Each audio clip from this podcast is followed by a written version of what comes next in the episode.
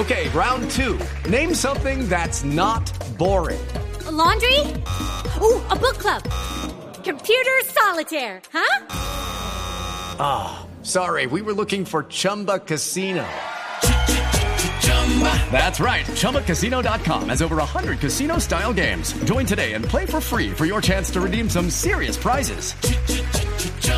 ChumbaCasino.com. No purchase necessary. Full prohibited by law. 18 plus terms and conditions apply. See website for details. Pues bueno, como la situación eh, no es solo en Bogotá y es difícil tener a todo el mundo contento cuando se toman eh, medidas, ¿no, doctor Pombo? Siempre se toma una medida y hay alguien que no queda contento. Así es. Pero vámonos a recorrer el país porque es que queremos saber cómo está la calidad del aire, no solo en Bogotá, porque es que Colombia es más que Bogotá. Por eso, don Oscar Montes, usted en Barranquilla, ¿cuál, eh, ¿cuál es la calidad del aire o tienen problemas o no con la calidad del aire en el norte del país?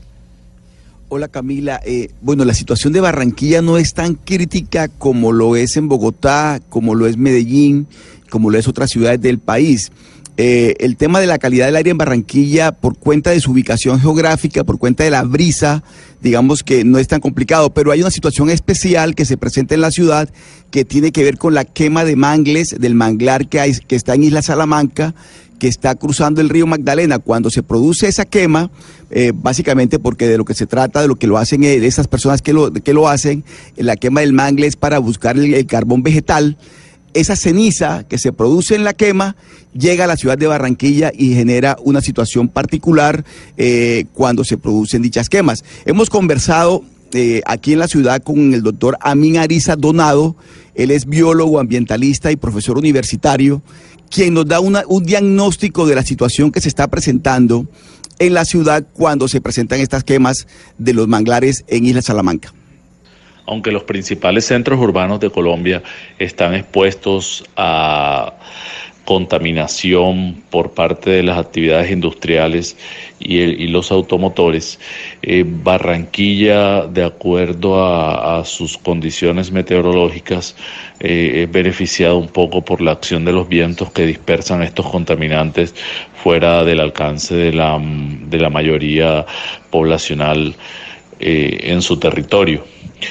Por otro lado, en cuanto a las quemas de Salamanca, eh, de los árboles y de la biomasa, eh, podemos decir que el dicho humo generado por esa quema es una combinación eh, de gases contaminantes y de material particulado. Entre los gases contaminantes tenemos el dióxido eh, de azufre, tenemos el dióxido de nitrógeno, tenemos eh, los hidrocarbonados y tenemos el material particulado como PM10 y 2.5. Todos estos contaminantes eh, pueden durar semanas en el ambiente, afectan directamente los pul- pulmones y pueden generar problemas de salud en la población. Asimismo, eh, contaminantes productos de las quemas como el CO2 eh, afectan eh, el calentamiento global y genera y contribuyen al cambio climático. Sí, era, era el doctor Amin Ariza Donado quien expresa cómo es la situación de Barranquilla. Y le repito, Camila, que no es tan crítica en Barranquilla como en el resto del país. Vamos a ver cómo está el Valle del Cauca, porque lo que vemos es que el Valle del Cauca está en la posición número 6 de peor calidad del aire. Hugo Mario, ¿usted qué pudo averiguar sobre la situación de la calidad del aire en esa región del país? Pues a pesar de ese ranking, Camila, hay que decir que Cali tiene un aire aceptable, su nivel es aceptable según la autoridad ambiental del municipio. No es tan crítica la situación como en Bogotá o en Medellín. De hecho, en Cali hay pico y placa de lunes a viernes de 6 de la mañana a 10 de la mañana y de 4 de la tarde a 8 de la noche, pero más por eh, el, el- el tráfico como tal y no tanto por el tema de la contaminación ambiental. La CBC tiene estaciones de monitoreo en las principales eh, ciudades y municipios del departamento y lo único que ha encontrado la CBC es alta contaminación en la vía Jumbo, en la vía Cali Jumbo, en donde hay zona industrial y también en la zona industrial de La Dolores, en zona rural de Palmira y también porque por estas vías eh, transitan vehículos de carga. Es lo que dice Germán Restrepo de la Dirección Técnica Ambiental de la CBC. En estos sitios, dado a la alta concentración de, industrias y el, alto tráfico vehicular, sobre todo la vía Cali-Jumbo, eh, se presentan excedencias en la, en la norma de, de material particulado fino, PM10. Pero de resto, en, en- el resto del municipio no tenemos problemas de, de partículas ni, ni de gases. Los, las concentraciones de los gases contaminantes que son regulados, como son el, el óxido de nitrógeno, el monóxido de carbono y los óxidos de azufre, eh, se encuentran muy, muy por debajo de la Incluso, norma. Camila, tenemos zonas cercanas a la cordillera, el Parque Nacional Los Farallones, que nos permite recibir un mejor aire a los caleños, tanto así que por estos días se realiza la quinta edición de la Feria de las Aves. Hay 20 mil turistas en la ciudad avistando las aves muy hermosas de esta región. Eso en el Valle del Cauca, pero y en Medellín, Ana Cristina, el, eh, en la lista tenemos a Medellín como la segunda ciudad con peor calidad eh, del aire. Sí, le quiero eh, citar a, a los oyentes un estudio muy interesante que hizo la Universidad Nacional de Colombia y la Contraloría General de Medellín sobre el impacto de la contaminación atmosférica en la población de la ciudad. Lo hicieron con base en cuatro estaciones de medición y dice que entre los años 2012 y 2017 la población de Medellín, cerca de estas cuatro estaciones, estuvieron expuestas en 2.593 oportunidades a niveles de contaminación de material particulado del tamaño de 2.5 micras por encima del límite permisible, que es de 50 miligramos eh, mm, por cada 24 horas. Es decir, ese, esa es la, manera en que se mide. Las partículas PM2.5 o PM10 es la manera en que se mide y según estas estaciones, pues todas, en todas esas oportunidades estuvimos por, por encima de los niveles. Ahora, también hay que mirar el eje cafetero, por ejemplo. El eje cafetero que también eh, está en, digamos, eh, entre las ciudades, eh, distintas ciudades del eje ca- cafetero están dentro de esta medición y estas son las medidas que se están tomando en Armenia. Habla el señor Juan Manuel Cortés, él es director de la Corporación Autónoma del Quindío. La Corporación Autónoma Regional del Quindío cuenta con una red de monitoreo de la calidad del aire, donde monitoreamos eh, material particulado menor a 10 eh, micras que son las generadoras de, esta, de este tipo de enfermedades respiratorias. Eh, en cuanto a esto, eh, sí hemos detectado que están por debajo de los límites permisibles por la norma. A su vez, eh, también hacemos control y seguimiento a fuentes fijas de emisiones atmosféricas en el, en el municipio de Armenia. Con respecto al Estudio Nacional de Salud, pues es un tema que debe ser liderado tal y como lo plantean las autoridades de salud. Nosotros como corporación, pues en primera instancia nuestra posición es que eh, se observa que estas enfermedades eh, respiratorias se dan por material particulado menor a 10 micras y pues nuestra red de monitoreo nos ha arrojado de que en el municipio de Armenia nos encontramos dentro de los límites permisibles. Entonces estamos a la espera que las autoridades de salud nos convoquen a, a- una reunión para nosotros dar nuestra posición desde nuestras competencias ambientales y empezar a identificar, pues eh, a ver qué estudios hay eh, epidemiológicos para mirar qué podemos hacer nosotros como autoridad ambiental. Sí, el señor Cortés también dijo que efectivamente tienen algunos casos eh, de fuentes, eh, es decir, fuentes estáticas de industrias que están eh, con investigaciones por no acatar a la normativa. Es decir, no solamente estamos hablando de fuentes móviles, sino de industrias o empresas que no están acatando la norma. ¿Qué pasa en el país con la calidad del aire, no solo en Bogotá? Nos atiende Yolanda González, la directora del IDEAM, que es el Instituto de Hidrología y Meteorología y Estudios Ambientales. Nos acompaña hoy en Mañanas Blue. Doctora González, bienvenida a este espacio. Muy buenos días para todos. Estamos concentrados principalmente en Bogotá y vemos, por ejemplo, cómo la contaminación en la capital, el 43.6% obedece a los camiones, pero eso es en Bogotá. ¿Qué pasa con la contaminación de los camiones en el resto del país? Porque vemos que este mismo parque automotor sin renovar está en todo Colombia. Así es, el problema no solo de Bogotá, el tema de calidad del aire ha venido creciendo en gran parte del territorio nacional, en los centros poblados especialmente. Eh, con estos datos como los que se tienen en el Ministerio de Ambiente, que ha venido haci- haciendo un ejercicio juicioso, dice que eh, 15.681 personas mueren al año por calidad del aire en Colombia. El 64% es asociado a material particulado y cerca de 12.2 billones de pesos le cuesta a Colombia los efectos en salud. Este es un dato de, de NP 2017. y el 51% de los colombianos perciben eh, que la contaminación principal está asociada al ambiente y a la calidad del aire, es decir, que esto ya es un problema que es general desde el territorio nacional. Doctora González. Eso, eso, eso, le iba a preguntar.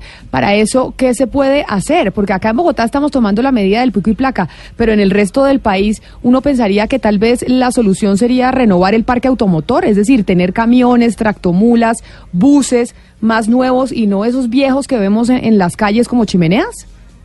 Sí, así es. En el año 2018 se creó la política de calidad del aire, el COMPES 3943, donde hablaba de la renovación de la flota vehicular, de la mejora de la calidad de combustible al Euro 6, de una estrategia de introducción de tecnologías de cero y bajas emisiones.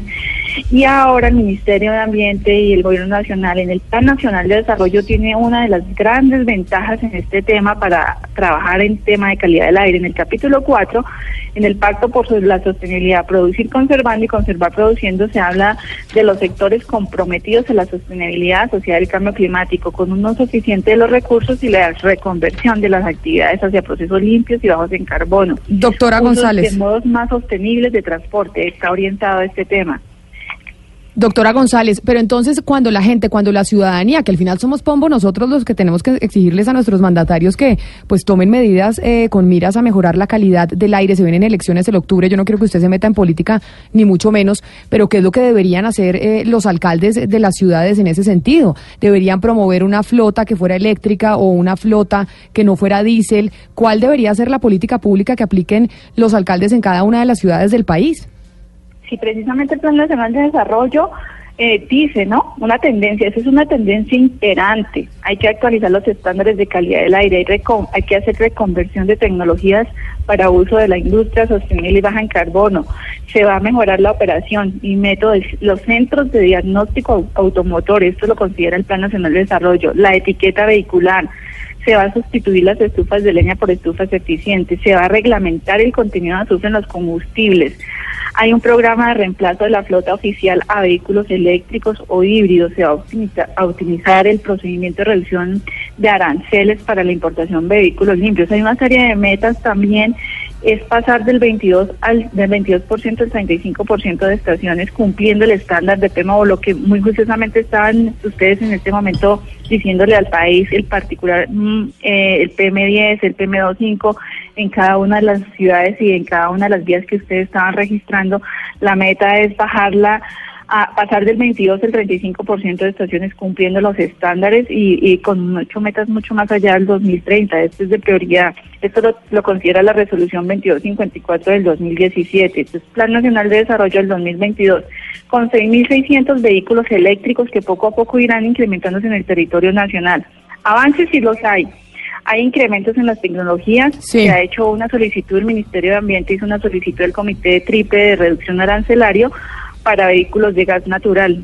Ah, pero avances, avances los vemos, pero pero pues, normativos, sí, avances, pero no, pero no realmente en la calidad del aire. O sea, vemos que hay y que, y que, y que el Estado colombiano tiene la intención, pero a la hora de la aplicación vemos que así que así no ha sido en las diferentes en las diferentes ciudades, incluso con eh, mismas medidas y estudios que han hecho ustedes desde el IDEAM, doctora González. Sí, así es. El estudio de calidad del aire que emitimos el año pasado y que seguimos monitoreando, que es parte de lo que ustedes estaban registrando en este momento, el informe eh, del estado de la calidad del aire en Colombia, que se publicó en el 2017 y se sigue actualizando y trabajando con todas las eh, estaciones o toda la red de monitoreo que existen en las corporaciones, en los en los centros de regionales que hacen esta investigación con el índice de calidad del aire, el de ICA. Entonces, hay proyectos que están, hay normas desde el año pasado. Claro, pero esa, eh, esa, esa, red de, esa red de monitoreo sirve o no sirve? O sea, esa red donde medimos la calidad del aire en diferentes partes del país, ¿sirve porque tenemos entendido que hay en algunos sitios en donde ni siquiera se puede medir porque no existen los medidores? Hay sitios de Colombia en donde no se puede medir la calidad del aire. Sí, por supuesto que sirve. Mire que ustedes ya están hablando de las líneas, de los sectores, de, lo, de los sitios que ya son un poco más, más eh, con una calidad del aire mucho más dañina o moderada. Esa red ha venido creciendo, se ha venido considerando y ya las autoridades se han venido apropiando de esa red y la han venido trabajando y monitoreando. El problema se creció y el problema se ha venido trabajando y se ha venido monitoreando. Es que las demás instancias que faltan que puedan integrar sus estaciones de monitoreo y de calidad del aire. Hay estaciones eh, en el área metropolitana del Valle de Aburrás, hay cerca de seis, nueve estaciones en La CAR, tiene Corpamá, Corpo Boyacá, Corpo Cesar, Cortolima, el DACMA, el FDA, o sea, esto va creciendo y a medida que van sintiendo los impactos de la calidad del aire y ahora como tal como lo habíamos dicho que ante la probabilidad del fenómeno del niño uno de los impactos sería en la calidad del aire, así se dijo en el Ministerio de Ambiente, así lo dijo el ministro.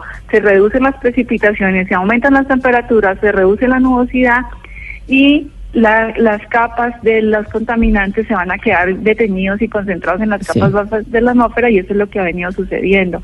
Es Yolanda, eh, es Yolanda González, directora del IDEAM, Instituto de Hidrología y Meteorología y Estudios Ambientales, quien hablaba con nosotros sobre la situación del aire, no solo en Bogotá, sino en Colombia. Doctora González, muchas gracias por haber estado con nosotros y por habernos atendido hoy aquí en Mañanas Blue. Y a propósito de la calidad del aire, lo invitamos para hablar de otro tema, pero sin duda alguna tenemos que preguntarle al respecto. Y es Camilo Quintero Giraldo, él es el director de la Clínica Jurídica de Medio Ambiente y Salud Pública de la Universidad de los Andes. Lo hemos invitado para hablar de Hidroituango, pero antes de entrar a hablar sobre ese tema en el departamento de Antioquia, doctor Giraldo Quintero, tengo que preguntarle sobre la calidad del aire, sobre lo que oímos de la doctora González, directora del IDEAM, y si realmente en, temas de política pública están los alcaldes y gobernadores eh, del país haciendo algo para mejorar la calidad del aire, no solo en Bogotá, sino en todo Colombia. Hola Camila, buenas tardes. Eh, realmente frente a la calidad del aire consideramos que falta construir colectivamente, porque lo que pasa es que esas obras o esos proyectos se ven muy bonitos en el papel, pero a la hora de materializar eso es donde está en deuda el país. Creo yo que se debe trabajar más con la academia, más con la sociedad civil, más con la ONG para que realmente esas políticas públicas no se queden en una sola ley o en un documento, sino que realmente se puedan materializar. Pero ¿qué debería hacer la sociedad civil, por ejemplo? ¿Yo qué puedo hacer en mi casa para ayudar con, el, con la calidad del aire? Importantísimo la forma en cómo nos estamos movilizando. Creo yo que esa dependencia del diésel nos ha, hecho mucho daño. Nos toca movilizarlo de manera más sostenible, la bicicleta, el transporte público, el caminar. Creo que las ciudades en Colombia se han desarrollado a partir del uso del vehículo particular y creo que eso es lo que nos ha hecho tanto daño en este país. Creo que eso sería muy importante, algo tan básico como caminar, aunque yo sé que por temas de calidad del aire, caminar y hacer ejercicio, pues no se recomienda mucho, pero creo que sí deberíamos...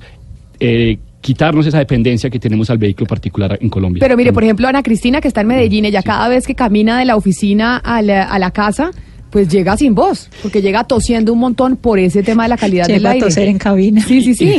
Y, creo yo que eso es importante porque es que la responsabilidad se la están metiendo, por decirlo públicamente, a, la ciudadanía y realmente los responsables son los tomadores de decisión. Siempre se dice que los, que los ciudadanos deben tomar acciones, que está bien tomar las acciones, pero quien realmente tiene la responsabilidad directa son los tomadores de decisión, en este caso las autoridades ambientales, para que esas obras que se ven muy bonitas en el papel puedan materializarse en la práctica. Mire, y como usted dice que la ciudadanía es muy importante, importante y que todo se debe hacer con la ciudadanía, nosotros decidimos preguntarles a los oyentes. ¿Qué les preguntamos a los oyentes, Pombo? Nosotros, doctor Camilo, le hemos venido preguntando desde el inicio del programa si creían que la medida de pico y placa debería también impartírsele al transporte de carga. ¿Usted qué opina?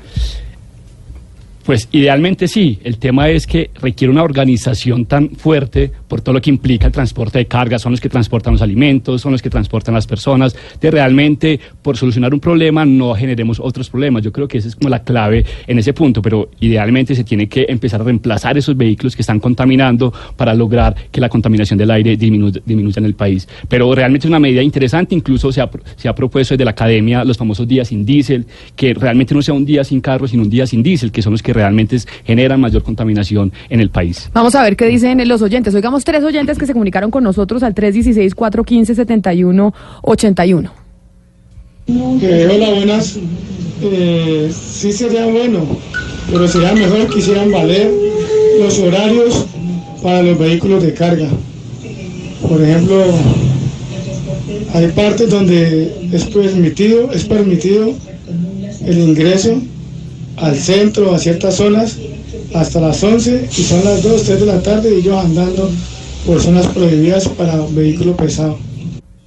Ahí dice un oyente, yo creo que al final la gente cuando ve cómo son estas chimeneas de los eh, camiones y los buses dicen sí, que les pongan pico y placa también, pero como dice el profesor, ¿y qué hacemos con, eh, con la gente que transportan esos buses y qué hacemos con los productos que transportan esos camiones? Ustedes han estudiado en la Universidad de los Andes qué es lo que ha pasado con la renovación del parque automotor, ¿por qué razón es que no lo vemos en Colombia a pesar incluso de ser una exigencia de la OCDE? Pues se está en esa tarea, lo que se dice es falta de plata, es lo que dice eh, el, nivel nacional, el sector público, pero realmente creo que el sector privado tiene que ser más responsable con este tipo de decisiones, tiene que eh, ayudar a que la contaminación del aire disminuya y eso es un- una responsabilidad también que tiene el sector privado, el tema de los transportadores, tienen que realmente tomar decisiones para hacer una renovación de sus vehículos que son los que están generando la mayor contaminación en el país. Vamos con otro oyente, Jennifer. Muy buenos días, sí señor. Yo estoy muy de acuerdo en que haya placa para ese transporte, porque asimismo el turismo, pienso yo desde un punto de vista, se incrementaría bastante. Que estén muy bien, bendiciones para todos. Un saludo desde acá de Villavicencio Meta, a capital de los llanos orientales. Un saludo un abrazo y bendiciones también a toda la gente en Villavicencio en el departamento del Meta. Ella dice que tal vez si tenemos mejor calidad del aire tenemos pues más turismo, es lo que le Eso entendí. es lo que yo le entendí Pues sí, de pronto, de pronto sí. ¿Sí? ¿por qué no? Porque ir a una ciudad que está ya, ya súper contaminada, qué pereza, Pombo. Sí, sí, esa es como el, el sentido, el espíritu de la respuesta. No sé usted qué opina, Camilo, pero pues es por ahí la cosa. Yo creo que efectivamente por ahí es. Si solucionamos el problema de, cali- de calidad del aire, no se generan otros problemas. Que lo que pasa es que cuando el aire está muy contaminado, se generan otros problemas como es el turismo, como es mayor inversión, y creo que eso no es bueno para ninguna persona en este país. Vamos con un último oyente antes de adentrarnos en Hidroituango. Buenos días, mañanas Blue. No estoy de acuerdo con que a los carros de carga pesada se les imponga un pico y placa ambiental, ya que la mayoría del parque automotriz en las principales ciudades está representado por automóviles pequeños, por motocicletas. Es interesante mirar por un automóvil cuántos camiones existen en el mercado o cuántas mulas. Eso sí también es verdad. Porque, pues, a ver, dígame usted, profesor, si estoy en lo correcto o no, porque ella lo que dice es, un vehículo, por ejemplo, estas son cifras eh, de Bogotá, los vehículos particulares proporcionan el 2.74% de la contaminación en la ciudad, pero por lo general un vehículo transporta una o dos personas en promedio, mientras sí es cierto que los camiones o por, lo menos eh, los buses o el transporte público, el transporte colectivo, eh, proporciona el 13.6% de la contaminación. Sí es mucho más que, el- que los carros privados, pero el transporte público moviliza mucha más gente que los vehículos privados. Exactamente, exactamente. Así es, y yo creo que eso es importante también promover políticas de cultura de- del carro compartido. Uno ve que las vías están llenas de vehículos particulares, pero esos vehículos particulares solamente va un conductor o máximo dos personas. Creo que son medidas bien importantes para generar mayor conciencia. O vehículo, o también vehículos chiquitos, porque uno ve, por ejemplo, una persona en unos camionetones gigantes que gastan una cantidad de gasolina y una cantidad de espacio, pues o cómprese un vehículo más chiquito si usted tiene la posibilidad de andar en carro o use el servicio público. Pero que ese vehículo sea con energías limpias, porque si es Pero un- energías limpias obedece, ele- eléctrico, por ejemplo. o sea, gasolina no. Gas- idealmente gasolina no. Eh, pues el diésel es el más contaminante, idealmente sería eléctrico o a gas. Pero doctor Quintero, profesor Quintero, finalmente eh, los carros eléctricos son carísimos. Pues yo creo que esas son las acciones que se debe tomar desde el gobierno, desde el gobierno central para que la- los impuestos no sean tan altos para estos vehículos eléctricos y así las personas puedan tener Sí, pero- mayor accesibilidad. Pero por más impuestos, yo estuve en la feria del automóvil como con la familia Miranda, o sea, mirando los carros, y el vehículo de BMW, el eléctrico, vale 160 millones de pesos. Dígame, ¿quién puede gastarse 160 millones de pesos en Colombia para comprarse un vehículo eléctrico? Pero ¿qué tanto pesa el arancel de importación sobre ese vehículo? Todo. Pero, Eso es importante. pero por más de que tenga arancel, de importación, póngale que 40%, ponga, digamos. Pero es que eso es un montón. Claro, pero igual sigue siendo un carro Pero costosísimo. porque es de alta gama. Pero si usted se va al Hyundai de 40 No, millones no, de no. pesos, quítele el 40, Digamos ¿cuál- cuál que son 16 millones de pesos. Eléctrico tiene quien Renault, BMW y tiene ¿quién Hoy más? en día creo que se hace todo. Por ejemplo, No. todos los orientales están metidos en eso. Pero no han llegado. Bueno, no, bueno, yo... No, por eso le digo, es que hice, hice la averiguación, Pombo, por Ok. eso le digo, es que no es, re- o sea, no, no es, a la gente le sale muy costoso y dice, pues sí, muy bonito el aire y todo, pero yo no tengo esa plata para comprarme un carro eléctrico, Hugo Mario. Sí, ¿no? Tesla también es en Europa, digamos que fuerte con el tema de los vehículos eléctricos. No sé si en Colombia ya se consiguen esos vehículos que creo son más económicos, Camila. Pero mire, Camila, cuando los gobiernos no, no, no imponen las normas, es difícil. Muchas veces los ciudadanos no quieren salir de su zona de confort En el caso, por ejemplo, de Cali, creo que en otras ciudades pasa lo mismo. La gente no se quiere bajar de su vehículo particular. Aquí se han hecho campañas para uso compartido de carro. Muy poco ha funcionado. Se ha hecho campañas para uso de la bicicleta como medio alternativo. Tampoco, digamos que ha tenido gran acogida. Es decir, hay veces el gobierno le tenga que imponer porque los ciudadanos no, no acceden.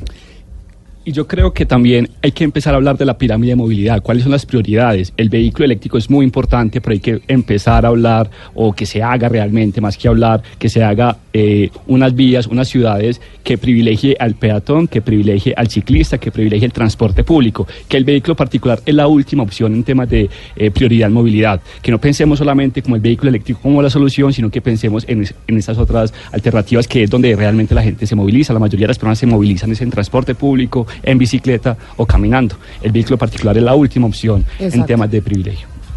Eh, Doctor Quintero, le quisiera preguntar por sanciones, porque es que hablamos aquí mucho de lo que se debe de legislar, las políticas públicas. En Medellín hemos tenido contingencias bien fuertes, bien fuertes, y yo quisiera saber si, si conocemos, digamos, alguna sanción ejemplarizante para alguna compañía de transporte o, o para fuentes fijas, para alguien eh, de alguna empresa que uno diga, bueno, aquí la hizo, no siguió la norma y, y le tocó pagar por, por su infracción. Yo creo que es una de las debilidades institucionales más fuertes que se tienen actualmente y es que no hay un sistema sancionatorio frente a calidad del aire en el país. Eh, las autoridades ambientales, pues con Antioquia en su inicio, eh, lleva varios procesos sobre calidad del aire, pero realmente no se conoce en fondo cuál es esa sanción que, que se merecen las personas que, o las empresas, o las industrias que han contaminado, que son los que nos tienen respirando este aire que realmente es muy venenoso. Estamos respirando eh, veneno, como se dice. Entonces creo yo que es una debilidad institucional muy fuerte, que hay que fortalecerla y que hay que pedirle a las autoridades ambientales mayor rigor y mayor control y mayor seguimiento frente a esas industrias y esas empresas que han contaminado el país. Doctor, Qui- doctor Quintero, buena parte de la solución está en desestimular el uso del carro particular y, hacer un, un servicio público óptimo. ¿Cómo se logra desestimular el uso del vehículo particular de una manera efectiva? Porque es que llevamos 20 años y más tratando de lograrlo y no hemos podido.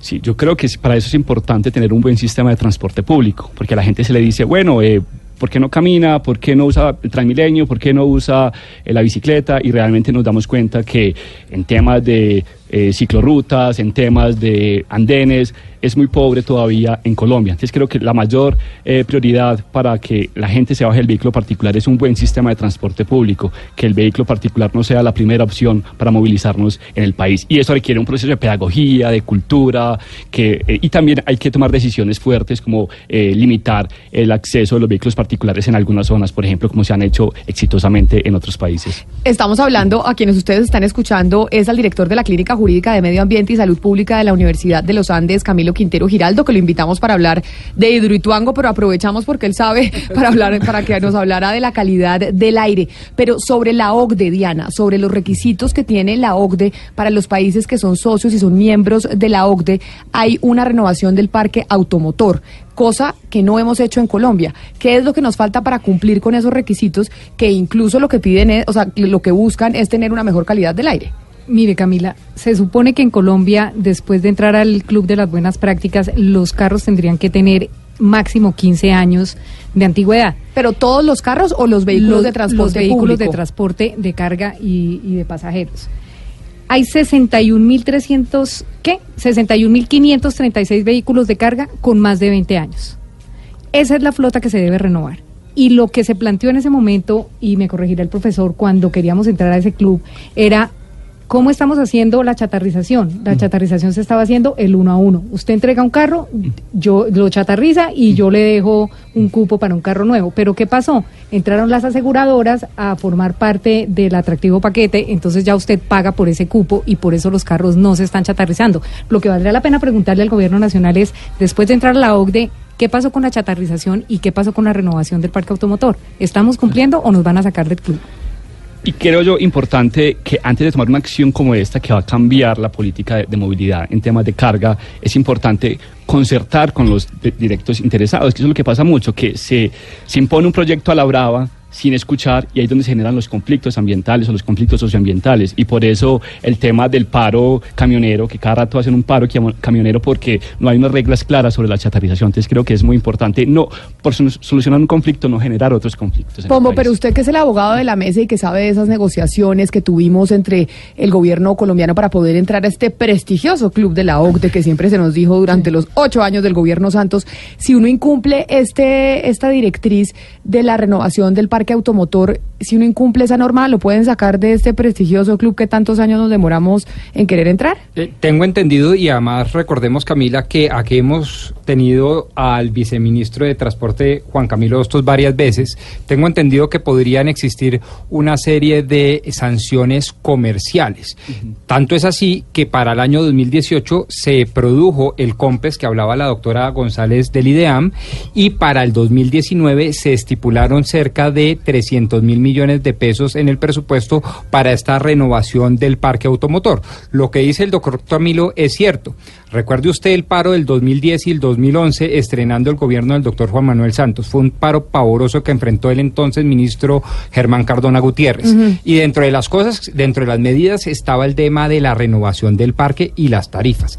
Y paralizaron al país. De tal manera que el tema es, es eh, digamos, tiene tanto de largo como de ancho. Hay una voluntad normativa, hay una voluntad normativa que se acoge a la OCDE, hay una disposición de recursos, pero todo esto, como dice el doctor Camilo, no es suficiente si no hay una disposición de los transportadores a cambiar paulatinamente su parque O sea, que, o sea que aquí deberíamos estar hablando con los transportadores a ver si ellos tienen esa voluntad, porque también son grandes responsables de la calidad del aire en el país. Así es, sí señora. Camila, y recuerde que el paro del que habla el doctor Pombo fue liderado por Pedro Aguilar preso precisamente por estar en la mafia del tema de la chatarrización.